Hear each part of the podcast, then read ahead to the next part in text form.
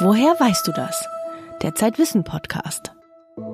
Mit Hella Kemper. Heute dreht sich bei uns alles um ein einziges Thema. Games, also Computer- und Videospiele. Sie sind die neue Literatur der Gegenwart, schreibt der Regisseur und Schriftsteller Leander Hausmann im neuen Zeitwissen Magazin.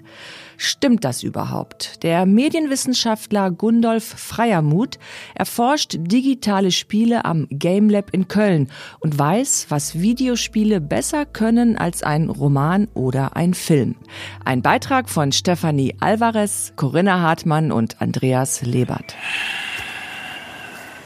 You know, you and me, we're more ghosts than people.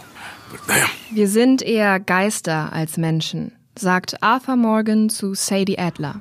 Beide Figuren sind Gesetzlose im Videospiel Red Dead Redemption 2. Es ist das Jahr 1899. Die Ära des Wilden Westens neigt sich dem Ende zu.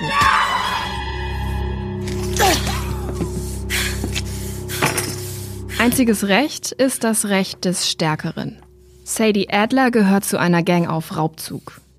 okay? Ihr Antrieb Rache. Yeah, Sie wurde ausgeraubt, ihr Mann getötet. He was a good man, my Jakey. Gemeinsam mit Arthur Morgan ist Sadie Adler unterwegs im Wilden Westen. Zwei gebrochene Seelen, Schatten ihrer selbst.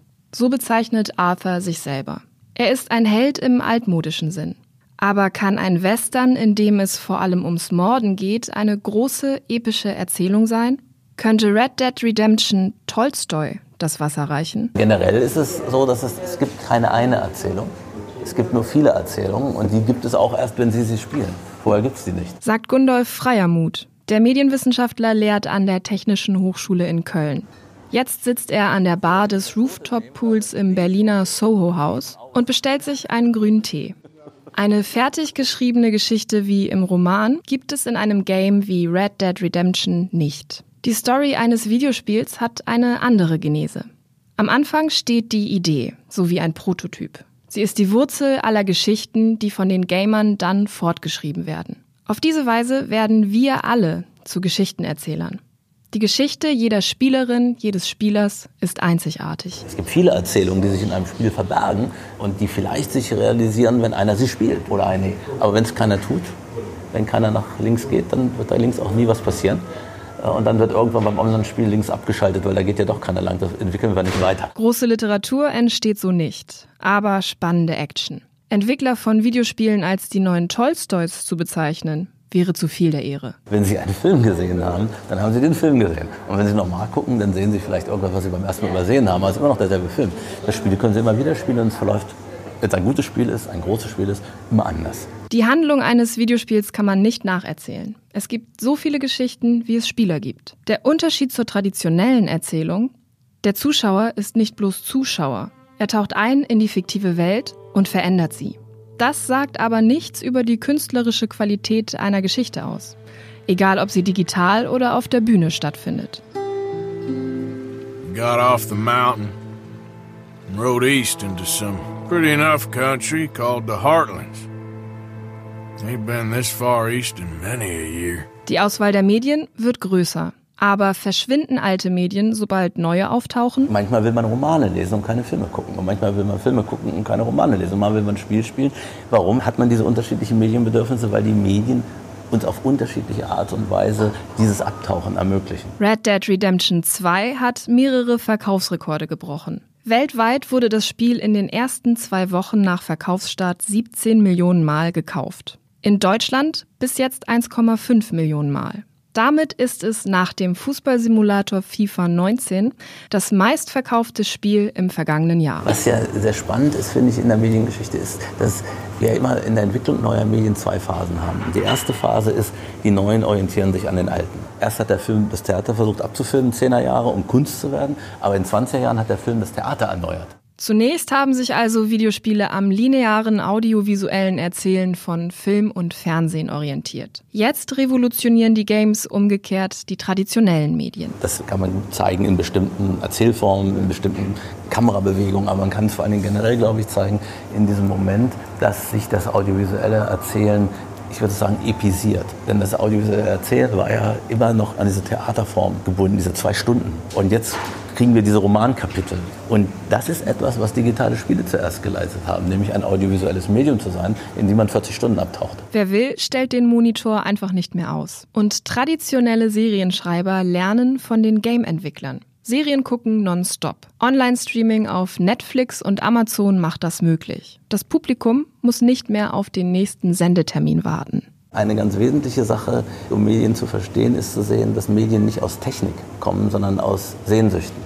Und die Sehnsüchte kommen natürlich aus den Lebensumständen, den veränderten, sich mit der Industrialisierung, der Digitalisierung verändernden Lebensumständen der Menschen. Und dafür schaffen wir uns diese neuen Medien, um diese neuen Elemente, unseren neuen Alltag, unser neues Leben besser verstehen zu können wir schaffen uns diese neuen jeweils, weil das Leben sich so verändert, dass diese alten uns nicht mehr ausreichen. Die Sehnsucht, Teil einer Geschichte zu sein, ist übrigens nicht neu. Schon 1967 gab es Versuche, audiovisuelles Erzählen interaktiv zu gestalten. Im Kino konnten Zuschauer abstimmen, wie sich die Handlung weiterentwickeln sollte. Dafür drückten sie Knöpfe an den Kinosesseln. They all need help. Quick, somebody help no. No, go. Please hurry. Help me. Come on. Bleibt nur die Frage, woher kommt das Bedürfnis, fiktive Geschichten nicht nur zu beobachten, sondern aktiv mitzuerleben, dabei zu sein? Wenn man einen ganz großen kulturgeschichtlichen Durchschlag machen will, dann beginnt ja das moderne Individuum mit dem Spiegel. Der Spiegel, der im 13. Jahrhundert, Murano, Venedig, zum ersten Mal können Menschen ihr Gesicht sehen. Und der Spiegel, wenn er sich dann popularisiert, das kennt man aus dem bürgerlichen Alltag, ist ja das, woran wir uns kontrollieren. Bevor man auf die Straße geht, guckt man, sitzt alles richtig, habe ich vielleicht Zahnpasta hier noch und so. Also der Spiegel ist das Instrument der Selbstkontrolle. Mit der Erfindung des Spiegels beginne die moderne Visualität der westlichen Neuzeit, sagt Freiermut. Denn der Mensch konnte sich zum ersten Mal selbst sehen und kontrollieren. Fotografie, Film und Fernsehen sind letztlich Weiterentwicklungen des mittelalterlichen Spiegels und zeigen ein Bild des Menschen. Digitale Spiele sind anders. Jetzt kann der Mensch sein Spiegelbild auch steuern. Wenn Sie so wollen, ist der Spiegel magisch geworden. Denn jetzt haben wir unsere Avatare. Wir können uns gestalten, wie wir wollen. Wir sind nicht mehr Sklave sozusagen der Kamera, die uns, der analogen Kamera die uns erbarmungslos zeigt, wie wir aussehen, sondern wir können uns manipulieren. Wir schaffen unseren Avatar und der sieht ein bisschen aus wie uns, aber ist ein bisschen dünner, ein bisschen größer, ein bisschen jünger, was auch immer.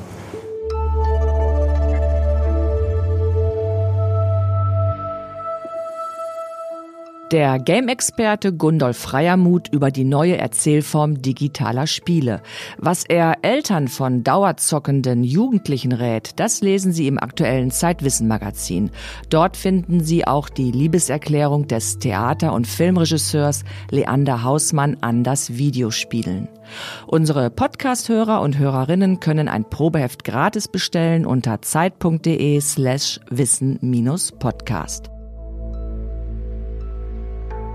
Weitere Themen im Zeitwissen Magazin. Den Geist entrümpeln. Tipps für klare Gedanken und neue Ideen. Meinungsturbulenzen. Warum der Verzicht aufs Fliegen die Welt nicht retten wird. Lass dich nicht täuschen, was wir von Experten lernen können. Das war der Zeitwissen Podcast. Den nächsten gibt es in drei Wochen.